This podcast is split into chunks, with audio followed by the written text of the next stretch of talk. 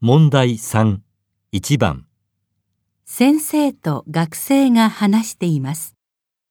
あ、先生、すみません、遅くなって。電車が止まっちゃったんです。ええ、中央線でしょ聞きました。地震があったとか言ってましたけど。地震じゃないでしょでも、地震事故、地震で事故ああ、地震じゃなくて人身事故でしょ誰かがホームから落ちたそうですよ。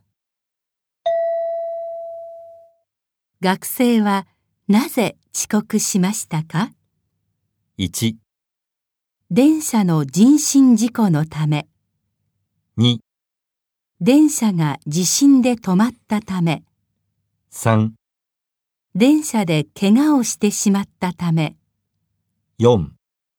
人身事故を地震と間違えたため。